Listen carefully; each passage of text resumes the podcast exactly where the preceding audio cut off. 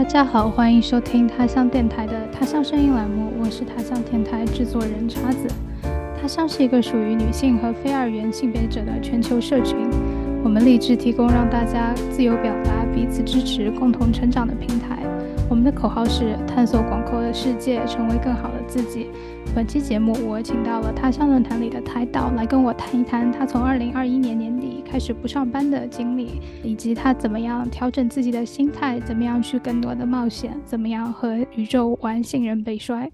他乡声音这期请到了宇轩，宇轩是在他乡上发过一些关于不上班的帖子的一位乡友，所以我就去找他聊天了。那现在请宇轩做一下自我介绍。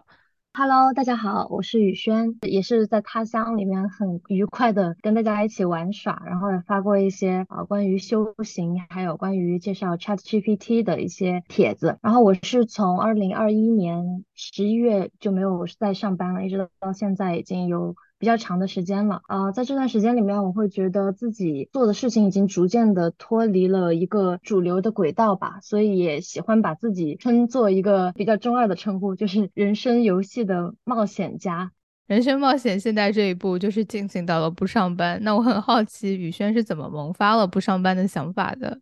我其实是在不上班之前是有过两份互联网的产品经理的工作，这两份工作都是在中国。第一份是在字节跳动，就是一个非常九九六，然后节奏很快的一个工作岗位。然后当时又觉得有点受不了了，但是也坚持了两年的时间。后来就觉得实在不行了，想要去休息一下，就辞职了，然后去川西玩了大半个月，然后自己又在各个地方就玩了一段时间。但是当时也没有觉得就要休息这么久，所以差不多休息了几个月之后，我就想去上海。我本来字节跳动是在北京，然后我想去上海去体验这个城市，然后我就选择了上海的游戏公司，就米哈游，在那边就只工作了半年以内的时间就辞职了。我辞职的这个心态是一开始在字节跳动，就是觉得这个公司的岗位的节奏太卷了，实在是没有办法去处理一些日常生活，比如说下班回到家差不多就十一点了，然后有时候洗衣服都感觉要周末才有时间洗，因为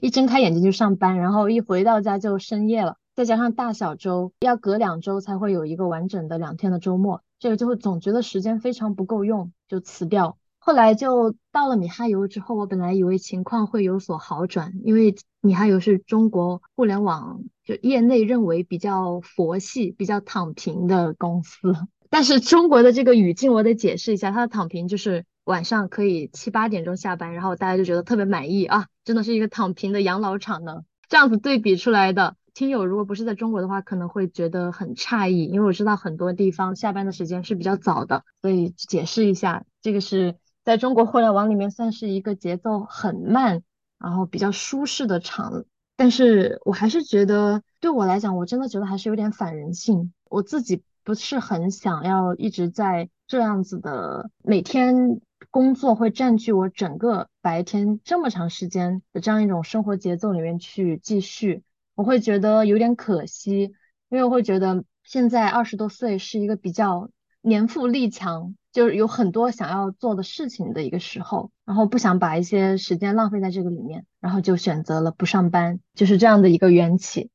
好的，我也很好奇，如果我们再往回追溯一下的话，你会觉得自己在学生时代的时候也是这种比较按照自己的想法过的人吗？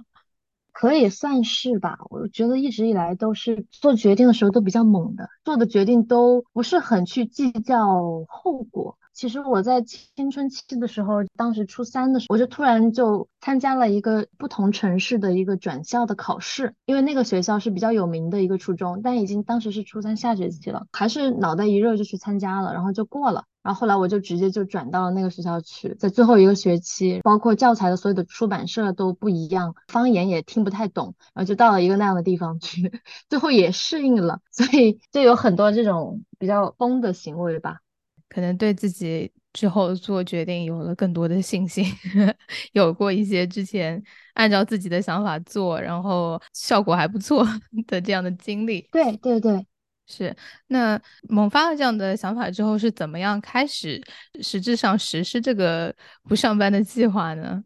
其实就像我刚刚说的，其实是一个比较疯的人，所以其实我也没有什么准确的计划。我其实。这两次辞职都是晚上深夜失眠，实在是觉得太烦了，然后我就觉得这个日子过不下去了，大半夜的就做了决定，然后就写了那个辞职的，就这样就辞掉了。但是虽然说做这个决定的那一刻看起来好像是比较不经思考，但我觉得内心潜意识里面还是会啊有一些理性的考量在里面的，比如说因为我知道自己还是这几年工作攒了一些储蓄在。可以支撑我过一段时间的生活，再加上我知道自己其实是一个物欲比较低的人，所以我是大概对于自己能够在裸辞、没有薪水、没有收入的来源的情况下，还是可以过上一个什么样的生活，大概心里是有一个图景的。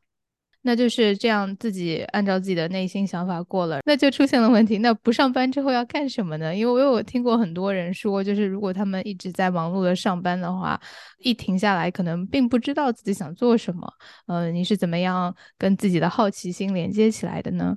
这个问题特别的常见，很多人不敢去不上班的一个原因，就是觉得好像我也没有什么别的事情可以做，或者别的爱好。那我就觉得不上班，我从这个主流的轨迹里面跳出去，付出这么大的代价是图什么？我自己其实当时是有一个比较模糊的一个比较 general 的想法的，就是我觉得我想要去创作，但具体是以什么样的方式创作，比如说是哪种媒介的形式，然后什么样的频率，具体要做成什么样，其实我是没有一个 idea 的。我就是觉得我想做这方面的事情。然后另外就是我那段时间对修行就开始有特别浓厚的兴趣，因为我在开始学那个八字命理啊自学，然后我就觉得非常有意思，然后我就觉得光是研究这个我都每天都觉得时间不够。那段时间虽然上班早出晚归，我还是坚持很早起来研究一小时命理再去上班，然后中午不睡觉继续研究，然后晚上回来又研究到很晚。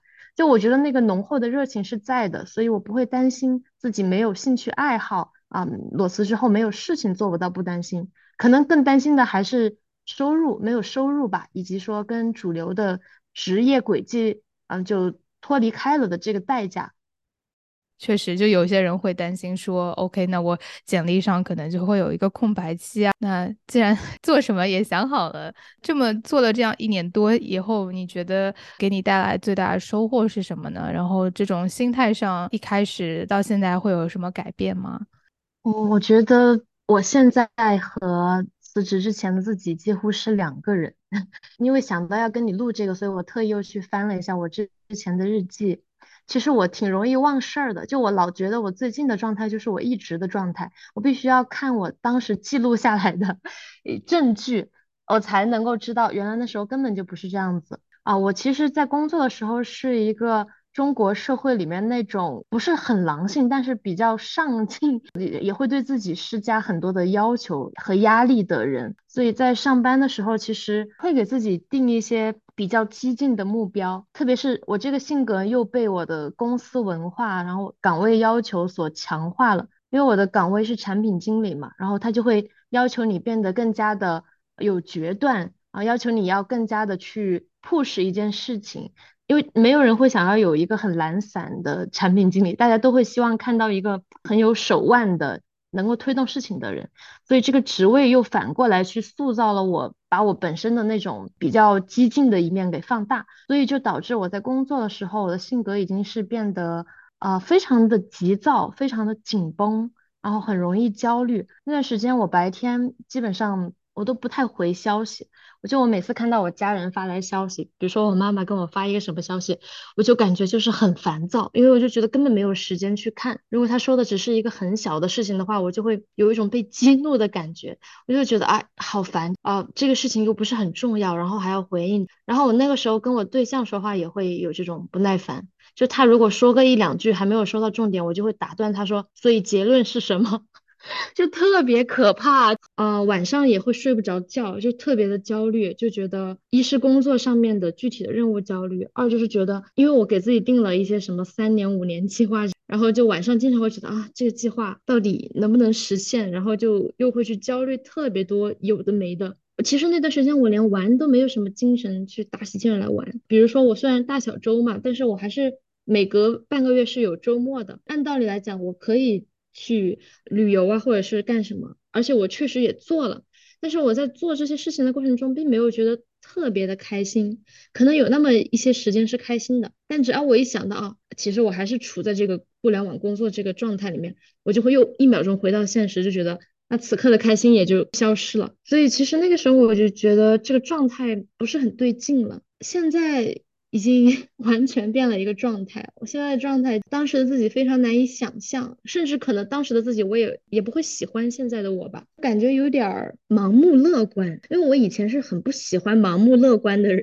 我会觉得，哎，稍微还是得想一下一些兜底的东西才能够去做决定，然后如果特别盲目乐观的话，我就会觉得好像不是很靠谱。那段时间我觉得靠谱的人应该是一个那种很严谨、很精确的，然后我努力的把自己往那方面。上去塑造，但现在自己是在做事情上面，可能是抓大放小了，会有一个主目标，一个主要的方向。比如说我的方向是往创作的方向去走，那么我就想我要怎么样长期实现这个方向？当然也一样的，还是有长期目标，但这个长期目标就不会像以前一样聚焦到每隔几年怎么样，每隔几年怎么样这种非常的不符合这个反脆弱的原理的这样的事情了。我现在的一个想法就是，我只要知道我的灯塔在哪儿，然后我就向着那个灯塔走。那如果现在有风暴过来了，我就被风暴吹走了，那我也知道什么时候到了不同的坐标，再往那个灯塔去走。我现在是这样子一个状态，所以我就一点都不担心，就所谓是不是在浪费时间这个问题，我觉得完全没有浪费时间，因为现在是一个嗯目标非常清晰且明确。而且知道自己每天都有在朝着那个目标前进，呃，一种非常充实，而且也比较轻盈，没有以前那么沉重，没有那么苦哈哈的一个状态。所以其实你应该可以感觉到啊，这状态变化还是蛮大的。像之前我觉得我在互联网工作，包括我在互联网工作已经是一个结果了，这一套套子里的人的人生轨迹的一个阶段性结果。在互联网工作之前，我其实是要努力的去考好的学校，努力的拿好的成绩，才能进到这个工作。所以，其实你一直是走在一条非常固定的、所谓的比较光鲜的道路上的，而且你会认为这个道路还应该按照这样的方式延续。那你进去之后，你应该晋升，然后加薪，然后慢慢的就是去立的别人。那在工作之外呢，你还要与此匹配的去把你的什么婚姻啊，然后什么子女啊，买房买车弄起来，它就是整个一个玩不到尽头这个游戏，就它其实是一个有限游戏，就是它给你一个固定的一套规则，然后你就在里面一直玩一直玩。嗯，我就后来就看了命理之后，我觉得这个是不对的，不应该是这么个玩法。其实我觉得真正的玩法就是每个人找到自己的命运里面的独一无二的特殊点，然后找到自己的主线故事，把那个故事玩出来。把那个剧情玩的特别好，那就是非常棒的一场游戏了。对，对我特别理解之前的那个道路是按照别人定义的好，而且是一个非常狭隘的，就是社会觉得这一条路是好的，而且就只有这一条路是好的。但其实人生是，就像你说，每个人都有不同的好，然后每个人在乎的东西都不一样。人生最舒服的一个状态就是你身上有的能量跟你想要的东西是匹配的，那就是很舒服了。是的，但这一点呢，其实没有接触身心灵啊、自我探索这一块的人，不一定能够很快的 get 到。可能大家还是会比较勤勤恳恳的投身于生活吧。然后生活确实也是会推着你走，特别是当你在比较无意识的情况下，已经给自己选择了非常多的巨大的任务，比如说婚姻啊、生育啊。你可能没有时间从这些琐碎的事物中再跳出来，抽离一点去看这个事情，所以我也觉得，啊，能够有机会去认识到这一点，也是一种幸运了。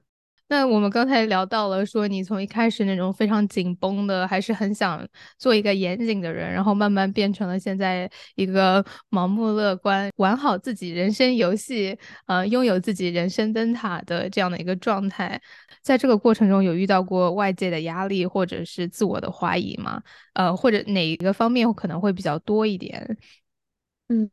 外界的压力其实没有，因为我这个还蛮幸运的，家人、然后对象、朋友都很支持我啊。这个也是因为我生在一个确实非常幸运的一个环境里面，可能也是因为我知道这个环境给我的底气，所以我才能像我刚刚说的，就比较疯的去做出一个好像很冒险的举动。但其实我内心是知道，至少是有个兜底在那儿的。但是自己的个人的怀疑，这个绝对是有的。就作为 东亚的这种从前有线游戏的玩家，从那个里面走出来，你身上是带了一点那种比较苛责自己的习性的，那其实是没有办法一下子就从那个里面抽离出来，还是会去激自己。我我记得我刚辞职的时候，我还是会给自己定很具体的周、月、年目标啊。我现在也会定这些各种维度的目标，但是那个时候定的特别的僵化，就我一定要说，在那个时候，呃，我要自媒体要去做成什么样，然后我要呃收入多少多少。但我定了之后呢，其实我又没有那个动力去做。总之，结果就是我并没有如期的完成这个收入，也没有如期的完成那个输出的篇数和质量。那我就当时就会非常的对自己感到愤怒，我就会对自己说，你现在已经没有工作这个借口了，你为什么还是不能大展宏图？你以前总觉得你有一些这方面的。呃，热情或者是天赋，那你现在你没有工作了，你明明有这么多的时间，你为什么还不去创造出，不去抓紧，然后又这么懒散，又没有做出一些比较好的一些小的成绩，能看到一些比较好的方向？那别人已经在原来的那个路上怎么怎么样了？当时一定会这样苛责自己的，因为你自己心里带了对自己的怀疑，你就会看到什么新闻都往自己身上去套，比如说看到什么专家称年轻人躺平不可取。啊，八成年轻人裸辞后再次回去工作之类的，就特别搞笑的新闻，就觉得感觉有被他点到了，就觉得他在点你。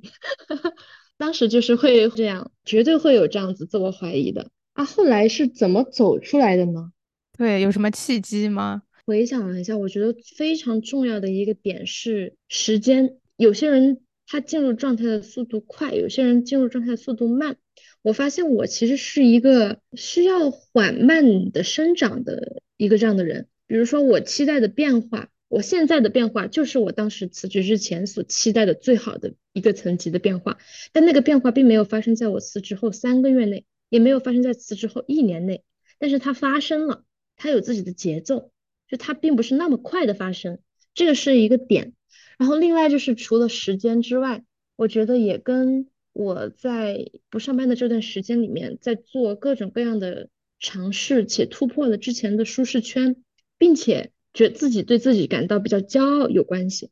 比如说，我之前我体育不好，也不喜欢运动，我也非常怕水，然后我学会了游泳，然后养成了慢跑的习惯，然后还现在还在学跳舞。就这些东西，以前对我这种肢体又不协调又不爱动的人来讲，真的是不太符合我的。但我都把它学会了。其实这样说起来很可笑，但是你会从做这种非常小的挑战，并且成功完成之后，你会从中得到一种我可以做成任何事情的盲目自信。你学会游泳之后，你就想说：天呐，我太牛逼了！我怕水的人，我连游泳都能学会，我还有什么不能做的？又去学跳舞，我以前又很怕丑，就是要面子嘛，就觉得。自己的跳的不好，又在一个舞室里面，好像肢体很丑陋，在那一群漂亮的老师和跳的很漂亮的学员里面，就会觉得自己在那干嘛？后来就发现，我就厚着脸皮、硬着头皮去跳，可能我是跟不上，但是我回来又努力的练，然后练完之后，我第二次去，我觉得有进步，然后就慢慢的心里会觉得我也太厉害了吧，因为我在做我完全不擅长且我害怕的事情，但我还是能做的有进步，那就很厉害，然后就会不停的这样子感觉到。对自己的这种认可，然后这种认可就会不断不断的增强自信心，然后就有更多的能量去尝试更难的事情。然后我又去学编程，因为我是文科生，其实编程并不是我的领域。但我去学了编程之后，我觉得我把 Java 学完了，我觉得啊，好像也还好，就就也没有那么难。而且我还在十二月的时候跟着做了一个 Advent of Code，每天都去编两道题目。我就觉得，虽然那个过程也是比较艰辛，也有时候会要看别人的代码思路，才能够磕磕巴巴的花很多时间才能弄出来，但是还是弄出来了。慢慢的、慢慢的，一件一件这样的小事往前面走，我就觉得我嗯，像是被充电一样，就那个能量、那个进度条被填的越来越高，逐渐就到了现在这种盲目自信的状态，就这样一步一步走过来的。首先，我觉得很有趣，这帮我打开了一个思路，就其实是一种借力打力的状态嘛。因为你说你的灯塔是内容创作，但其实很多时候充电的过程并不是跟这个有直接相关性的，而是呃去尝试一些自己害怕的、不擅长的小事情。呃，就除了自己的自尊心之外，其实没有什么很大的代价嘛，就是你去试一试，然后慢慢慢慢这样花时间、花努力去把它做好。我觉得这个很有趣，这个是一个新思路，我觉得会。给我带来很大的启发，因为 我现在就处在一个，哦，我知道我自己应该充电，但是我好像没有打开这个思路。第二个是我我很好奇，就是你这样在尝试这些新东西的时候，你不会觉得说，哦，那我没有往灯塔的方向在移动吗？还是你会把这些事情都归纳为在往你的灯塔移动？嗯，我觉得你这两个问题很好，而且它对我来讲就是一个问题。我可以先回答你，我的灯塔到底是什么？我的灯塔是广义的创造，并不是狭义的写公众号文章或者是做 YouTube 这种，它其实是方方面面的创造。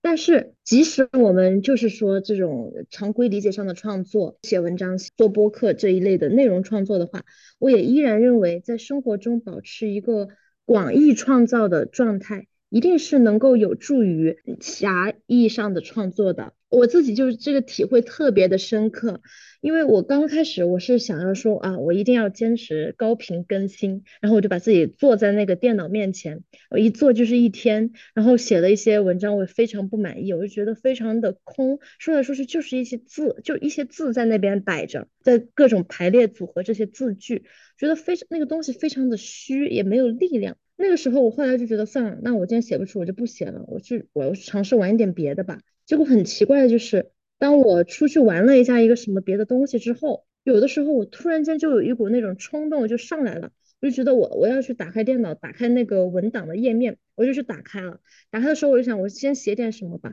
然后一开始写的可能也就不怎么样，但是就写下来了，然后再修改一下就发出去了。朋友看了也觉得啊，写的不错什么的。他可能这个状态，他其实是一个无心插柳柳成荫的状态。毕竟创作嘛，它也不是一个苦差事，它不是一个你每天可以精准衡量的事情。它其实是需要灵感和一些比较呃灵动性的东西在里面的。所以我后来发现，就写东西这种狭义的创作，占据我人生的担忧和压力越少，我就会写的越畅。所以就是他如果占比我人生日常的比重越少，那最后其实他写的那个过程就会越流畅。比如说某一天，我百分之七十的时间我拿去做其他的事情，做饭、晒太阳、野餐、玩、看书或者看电影、跳舞，然后之后我会有一个集中的一个灵感爆发的时间，或者说。呃，他并没有形容的这么的玄乎，他其实就是我觉得 OK，那我现在也玩也玩累了，我去干点别的吧，平衡一下，然后我就去那边写，其实就能写出比较好的一些自己比较满意的一些东西。所以我不知道这个你有没有尝试过做很多别的事情。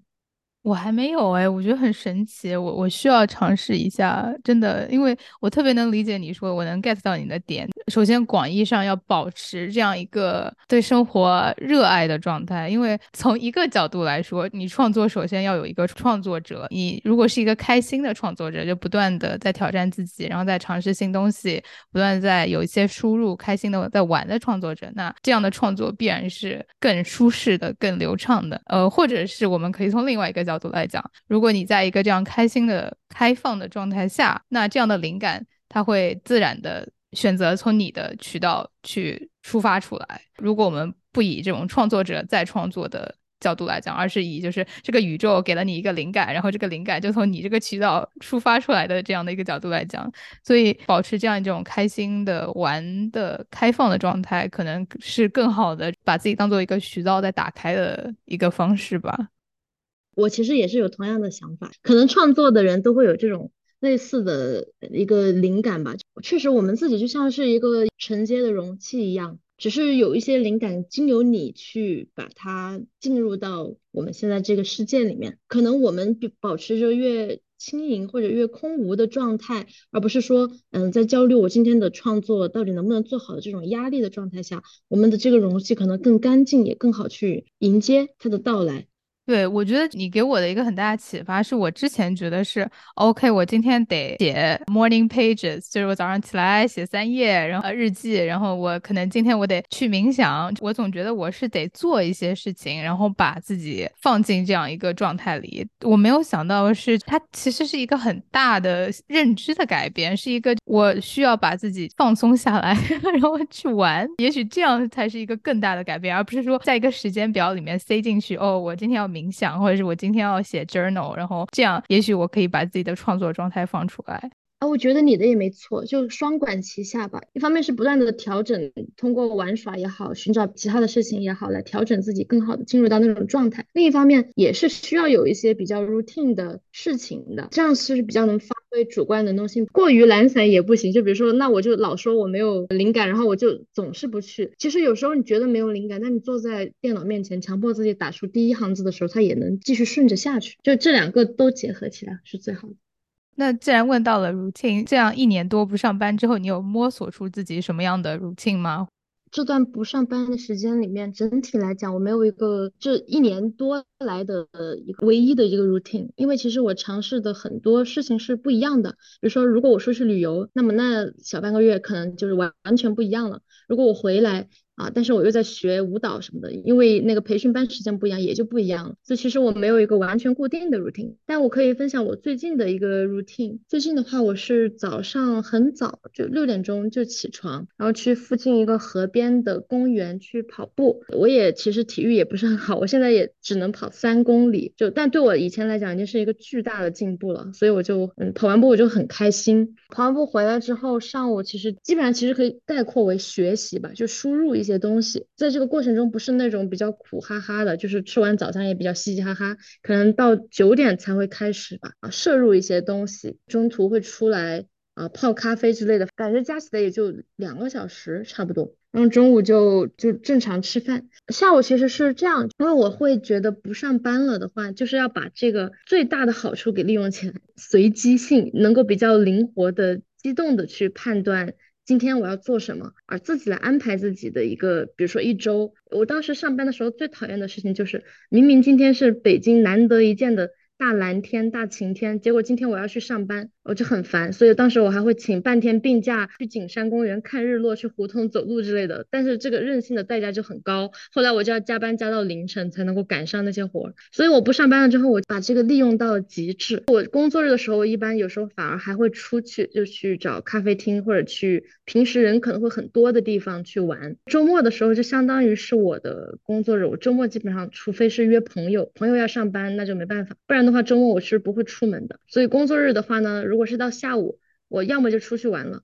要么如果天气比较好，我跟家人一商量，觉得哎，那就去野餐吧，因为我们去那个公园很近，然后回来之后就是继续的去啊，可能写一点东西或者继续看一点东西，有晚上有时候去跳舞，其实比较啊，没有什么固定的。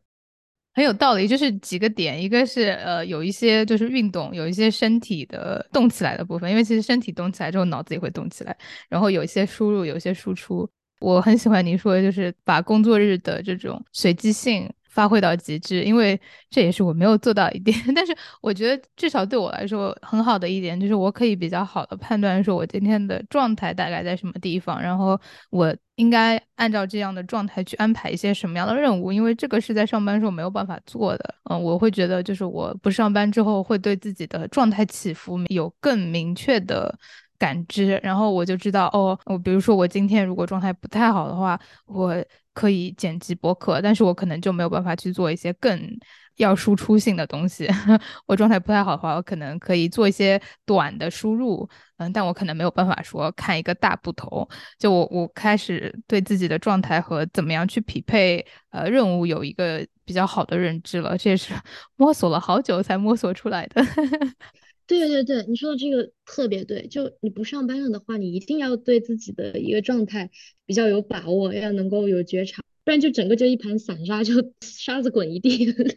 就不受控了。呃，其实这个反而是上班的时候，有些人天然的能做到比较自律，或者是对状态有觉察，但我在上班的时候其实做不到这一点。我上班的时候基本上一下班我就是报复性消费，报复性玩耍。偶尔有时候别人约就是约我出去的话，我就会报复性的出去消费啊。在家里的话，我就会报复性的直接连着看一部剧的好多集，或者一口气一晚上熬一整晚看完。周末还有点特别多的夜宵，就是放纵，因为我会觉得啊。压力太大了，就干点不用动脑子的事情，然后让自己沉浸进去吧，开心一点。其实当时我现在想来也是为了调整自己心态，但这个多少有点恶性循环的感觉。对我来说，就是呃上班的时候可能更多是会按照外界定的一个 deadline 在走，然后即使自己的状态可能不太好的话，也就会以外界的这种紧急性被压过了，所以很多时候就没有办法察觉到自己的状态到底是怎么样的。那其实可能过后会更辛苦、更累，然后就需要给自己充电，然后可能也不会选择什么特别 nurturing、特别照顾自己的充电方式了。对，不上班了之后呢，因为你长期是需要保持在一个比较稳定平衡的生活中的嘛，所以会有很多的方法被自己不自觉的给发明出来、发现出来，然后去做。比如说像是记录自己的日常，我现在基本上呃会有呃日级别的 journal，然后还会有周、然后月。季度 年听起来是不是很可怕？但是其实跟我在公司的时候做是完全不一样的状态。在公司的时候做是真的挺可怕的，感觉就是汇报，就是做日报、做周报。但是自己做的时候就像是写日记，每隔一段时间就回顾一下自己有没有离自己的灯塔更近，有没有偏离航道，是一种非常有成就感、有主体感的，就觉得我是在掌控我自己的航船，就很享受做这件事情。然后圣诞节的时候，我的朋友还送了我一本。实体的纸质版的一个非常漂亮的 journal，还每周就在那上面写，就仪式感又更加拉满。不然平时我都只是在电子文档上写，那在那上面写就感觉就更棒了，就真的会觉得自己的整个生活是在有朝着自己目标的方向在走的。所以这就是一个管理的方法。然后另外也确实会对自己的情绪有更多的一些觉察，包括对身体今天哪里不舒服，我不知道你会不会有啊？就比如说今天我学一个东西学不进去，我就觉得。哎，这个今天怎么这么看不进去，是好难，然后就会觉得我是不是好蠢，就不自觉冒出这样的想法。这个时候我就会停下来一下，就是说，哎，我是不是身体不舒服啊？找借口第一名。但说真的，有时候真的你就是身体不舒服，但你当时没有发现，你是觉得提不起劲，很烦躁，然后 get 不到一个理念。但那个时候，如果你没有意识到自己是身体不舒服的话，你就会骂自己说你好懒，或者说你你又想偷懒了之类的。对我有很多时候是，如果我其实有太多的精力没有消耗掉的话，呃，我就看不进去东西，就我我就意识到，哦，我得动起来，就我可能得收拾收拾家里，或者是 洗个碗，就是这种身体要动起来，消耗一点精力，然后再坐下来，就会觉得，哦哦，好，脑子好像好一点了。是的，是的，哎，这个好像是跟这种创作类的自由职业的人有关的哈，我觉得这个特别的普遍哎。我也是，就是只要我不动，可能是因为就消耗脑子那种虚的东西比较多，就会觉得跟现实生活拉开了一层距离，就生活中的那些很丰富的细节都看不见了，就会最后好像自己陷到那一些比较空洞的语句中间去，或者比较空洞的概念中间去，会觉得越来越空，越来越空。然后这个时候我就会呃选择去公园里面走一走，或者就下楼在那个小区的一些树啊那些有树的地方去走一走。或者活动一下，跟着一些视频网上面的一些简单的什么爵士舞基本功，这动一动，就会确实就会觉得好蛮多。所以可能这是一个很主要的呃一个 key takeaway，文字输出的人一定要有一些体力的消耗。对。我也很好奇，就是你刚刚有提到一些，就是呃跟朋友见面呐，或者是跟家人野餐呐这些，我也在探索这一点吧。因为我本身就是 一个非常内向型人格的人，所以我本来就朋友不是很多啊。那你在不上班之后，你怎么样去维系一些友谊，或者是呃你对于怎么样去呃跟人连接有什么新的看法吗？我不上班之后，其实朋友分成啊原来的老朋友和新朋友嘛。朋友的话，我的维系方式其实是比较随缘的，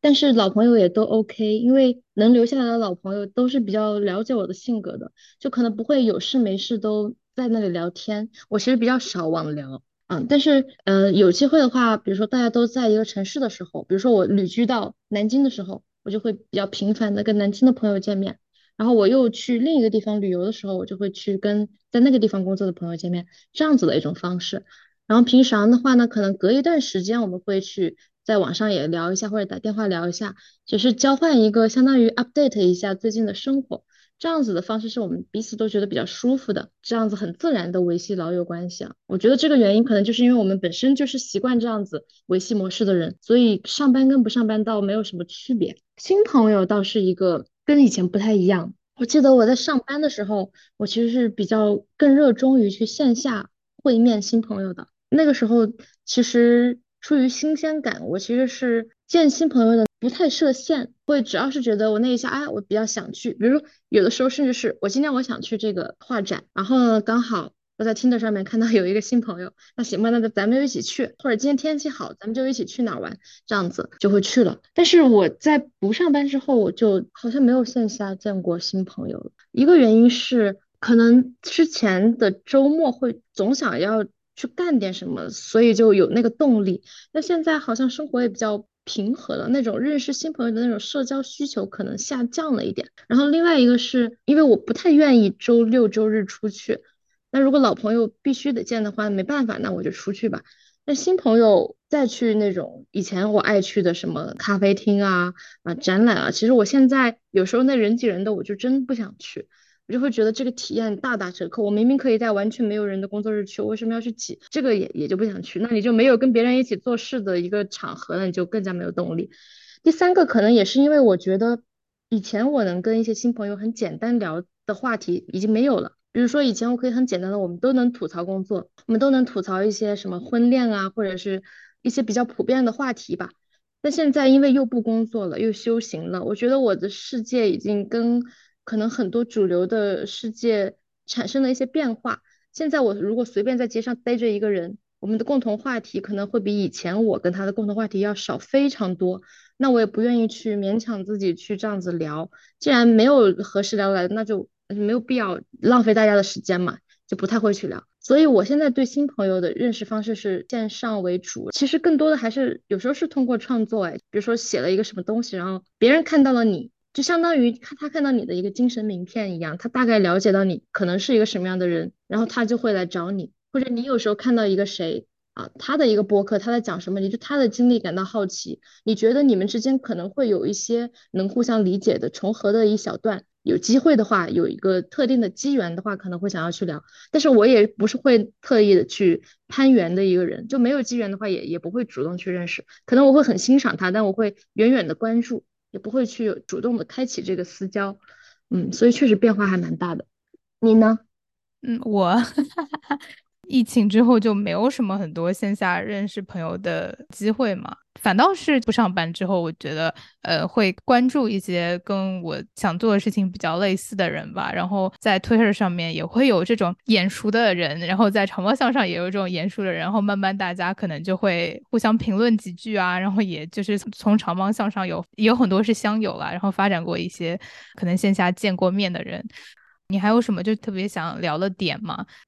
我有点想聊一一个感受吧，其实这个是我在二零二二年的年度总结里面写的一个标题。我写的是我的二零二二其实是 trust falling into the universe。其实这是我觉得一个很很好的一种比喻，比喻我现在的生活状态。比起之前的那种需要去权衡，然后精心的计算和规划的生活，我觉得现在这种放手的感觉非常爽。如果让我自己写一个指南，我是如何走到这种放手的？能够真的像跟宇宙在玩信任背摔这样子一种我以前完全不敢想象的松弛了很多的状态的话，我其实是想不出有哪些具体的步骤一、步骤二、步骤三的。而且我甚至觉得我现在也跟我刚开始想辞职、短期内想要走的那个路也具体来讲的话也有不一样的地方。可能要慢慢的在从小事情开始去找到那种信任生活、信任自己的力量吧。这个信任其实它会让你有很多。在新的分岔路，在你没有规划的一些新东西冒出来的时候，可以给到你一个比较好的去做出决定的一个心态，比较平衡，不会慌乱，然后也能更加觉察自己内心声音的一个心态。在那个时候，你去选择，可能那一个小小的一个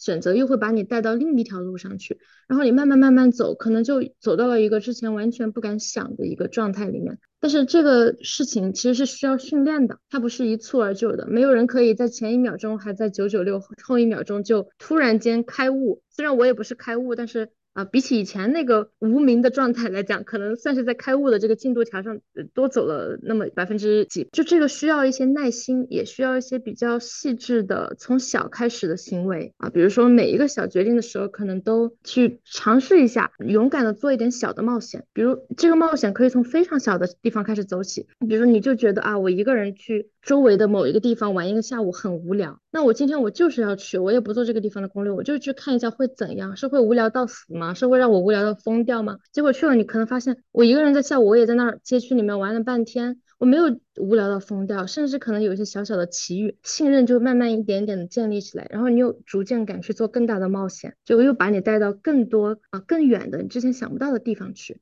嗯，对。我觉得讲的特别好，就是从小事情开始累积对自己的信任、对自己的能力的新的认知，还有对于宇宙的新认知。我觉得其实这不是我很想问的一个问题，但是我觉得如果发在小宇宙上，大家一定会问的问题就是你的收入来源是什么呢？对，大家会很感兴趣。我的收入来源非常的少，是这样拆的。第一部分是一些亲朋好友以及少数呃善良的网友给我的公众号打赏，那那个其实就很少，但是大家的一个定义。然后另外一部分是英语相关的一些，会有一些人找我做一些英语相关的一些，比如说简历修改。或者是文书之类的一些，但这个的话呢比较低频，来了就会有一个，没有就没有，也非常的不稳定啊。这个有过一段，其实我这个赚钱也是比较波动性的。比如说我自己去考了雅思之后，我就会把我的雅思的一个心得给整理出来，然后呃我发在小红书上面，就会有人来找我，然后我在短暂的那一个月里面就会有一个跟雅思有关的一个收入来源，但是后来我就再也没有更新过，这个收入也就断掉了。然后又有的时候，我又会去去做一个什么新的别的事情，然后又会带来一个新的来源。可能它是这样子波动的。比如说，在某一个月里面，我就特别热衷于投稿，我去给那个三联生活周刊投稿，然后那个月就是稿费又是一笔来源。但整体来讲，每一笔都不大，都非常少，也就是仅仅足够 cover 到生活吧，或者有时候都不够 cover。可能其实现在主要还是靠储蓄。嗯。哎，但是我觉得这个状态也很有趣，我以前没有想过，也许这样也是一个 OK 的状态，就是你可能每个月的来源都不太一样，或者是每几个月的来源都不太一样，这也是很正常的。这就很有趣的点，你比如说，假设你现在又出国去某个地方旅游了，那你可以在那一个月就再去做那一个国家的代购啊，然后那又是一个非常短暂的，我觉得这样是很有意思，就是它可以跟你的生活经历结合起来，而不用你总是好像很苦的又在做一件重复的事情吧。结尾就是别想那么多，干就完事儿了。是的，其实我找宇轩聊这个播客也是这样的一种非常随性的，就看到了他的帖子，然后就跟他私信，然后就这样慢慢慢慢联系上的这样一个过程。然后很高兴今天宇轩来他乡电台做客，然后也来我的播客做客。然后大家可以在哪里找到宇轩呢？你你现在是有小红书吗？或者是有什么其他的频道吗？我在我的公众号排岛，然后我有一个豆瓣账号。好的，好的，我会在 show notes 里面链接上我们宇轩的公众号，还有豆瓣，欢迎大家去找他玩。感谢收听本期节目，欢迎女性和非二元性别的小伙伴们点击 show notes 里的论坛链接，加入社群讨论。和全球的华人女性产生连接，找到志同道合的伙伴。我们在他乡等你。你也可以在各泛用型播客平台、微信公众号及各大社交媒体平台和我们互动。欢迎你通过 Show Notes 末尾的爱发电和 Patreon 链接支持他乡。我们的他乡艺术家们每个月都会向你发去超好看的作品，还可以收到实体礼物。